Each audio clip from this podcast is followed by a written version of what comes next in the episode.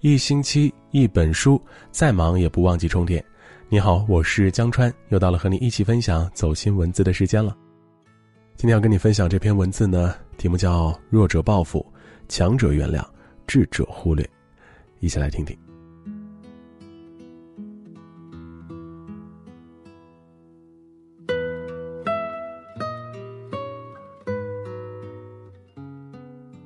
爱因斯坦说过：“弱者报复。”强者原谅，智者忽略。人生在世，难免会遇到各种矛盾。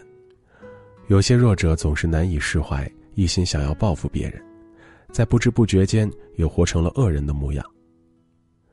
有些强者往往能看到事情背后的原因，能真心的谅解别人，修得善心。而那些智者却能忽略一切，专注于自我，最终笑看人生。其实这恰恰对应了为人处事的三种立场，和人生的三种境界。你能站在什么样的立场上看待别人，就决定了你最终能抵达怎样的境界。先来说说弱者报复。去年冬天，幼儿园老师给表姐的儿子布置了一个作业，每天练习拍球。表姐怕外面冷，就带着儿子在家拍，想着才晚上八点，也不会影响到别人。不巧的是，邻居老刘上一点的夜班这会儿正在睡觉，被吵到了，很不爽，就故意在十二点左右搞动静。几天后，表姐一家受不了了，姐夫找老刘商量，结果双方互不让步，不欢而散，两家从此杠上了。两家先是抢占楼道里的公共空间，表姐把旧电动车放了上来，堵得老刘过路很不方便。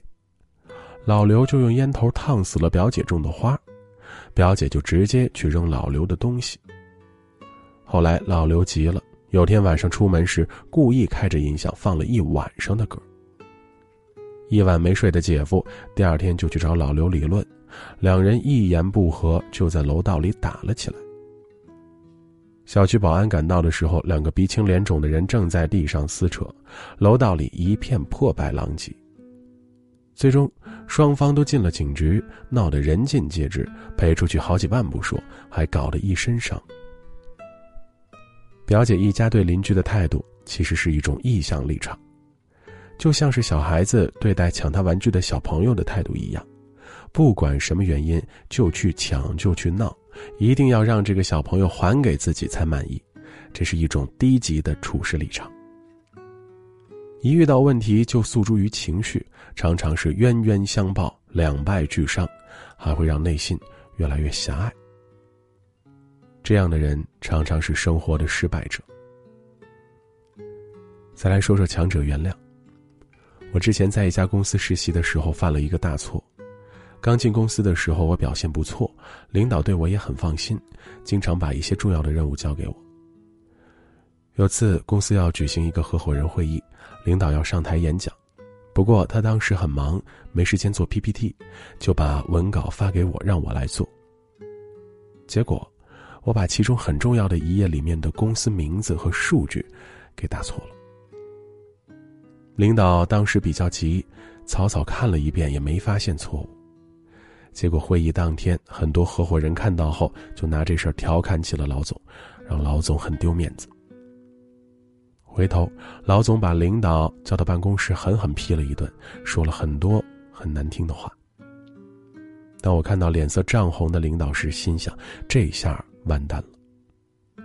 可领导并没有对我发火，而是苦笑着对我说了一句：“这次错不在你，是我疏忽了，不要有心理压力。小伙子犯个错很正常，不过以后做事一定要细心点。”听完这句话，我内心满是感动和愧疚。从那以后，我干活越来越用心仔细。最近听说这位领导又升了职，我真是一点也不意外。领导对待我的立场是一种设计立场，就像是一个人对待一块不走的手表，他不会因为上班迟到而去惩罚手表，而是从自身找原因，理解手表不走是因为自己忘了上弦，这是一种高级的处事立场。凡事冷静看待。能从背后理解到别人这样做的原因，为人豁达真诚，内心强大，这样的人，就是那些生活中的强者。再来说说智者忽略。二战期间，甘地因不忍被英国殖民者残酷压榨，想要带领印度民众把英国人赶走。可在当时，这个想法无异于做白日梦。当时的印度极度落后，各种宗教纷争不断，很多人徘徊在饿死的边缘。想带领这些人去对抗英国的飞机大炮，实在荒唐。但手无寸铁的甘地做到了。他召集了一群赤手空拳的平民去英军驻守的地方去无声抗议。他告诫大家，无论英军怎么打我们，就当什么也没发生。英军看到后就开始暴力镇压，拿枪打他们，拿刀砍他们。他们既不还手，也不闪躲，只是一直向前走。倒下了就接着爬起来，死掉一个，后面接着补位。无数人头顶鲜血，继续前进，一点儿都不在乎英军的伤害。他们身上显现出一股无形，却又坚不可摧的力量。英军被这个场面吓傻了，他们真的什么都不怕。后来，这事儿传回了英国，很多英国人觉得这太过残忍，绅士风度丢尽，也开始抗议。同时，追随甘地的人越来越多，英国高层最终受不住各界压力，撤出了印度。